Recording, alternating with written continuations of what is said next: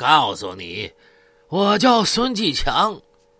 孙继强报了名号，继续大骂：“我他母的，天天在花店晃荡，哪有洗头房和夜总会？还有你指点呢？你把老子当傻子啊！我告诉你，老子看上的女人还没有玩不到手的呢。你要是再不识时务，左挡右挡的，败我们哥几个的兴，可别怪我姓孙的不客气。”这孙某还是坚持说呀，他们美容院没有这项服务。孙继强就一个电炮打在孙某脸上，孙某猝不及防被打倒在地，小姐们和几个女客吓得哇哇叫着跑进里间去了。孙继强一伙人冲上去，没头没脸的一顿乱踢呀，打得孙某满地翻滚。这一边打，孙继强、江小东、于秀波。还觉得不解气，抓起烫火的药水瓶就狠狠的扔到地上。你他母的，还跟我装不装了？就在孙某被打的对面，就是化蝶市公安局启新派出所。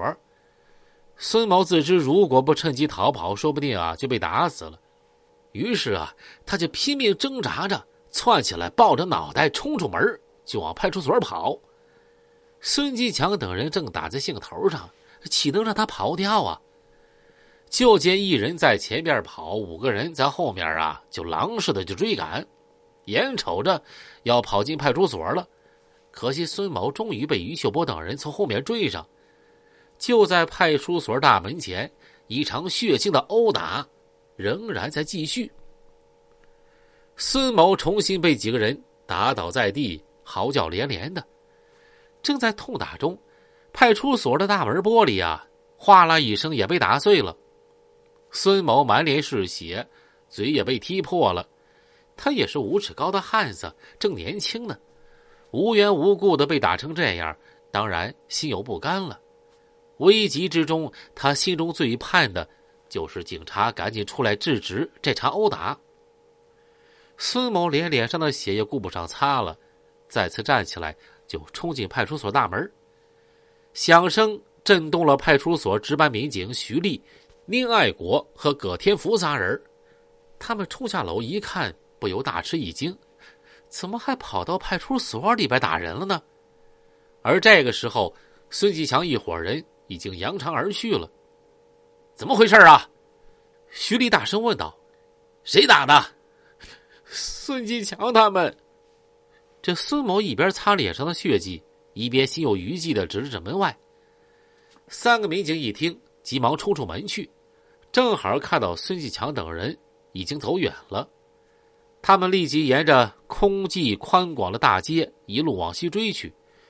过了长途客运站，再往前，就看到远处隐隐约约的灯光下，孙继强一伙啊正一边走啊一边大声说着什么。他们加快脚步。追到白云宾馆附近胡同的时候，大喝一声：“喂，你们几个站住！”孙继强等人回头一看，立马气势汹汹的呀就站住了。其中有人认识徐丽，就有点慌了：“那个强哥，派出所的来了，跑吧！”“跑啥呀？”孙继强的酒此时已经醒了一半了，看到三个人后面还站着刚刚被他们打过了孙某。江小东态度蛮横，先发制人，大声喝问：“什么事儿啊？”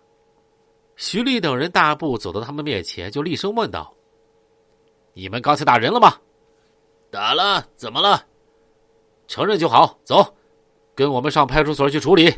人被你们打伤了。”这徐丽说着，上前抓住江小东的胳膊。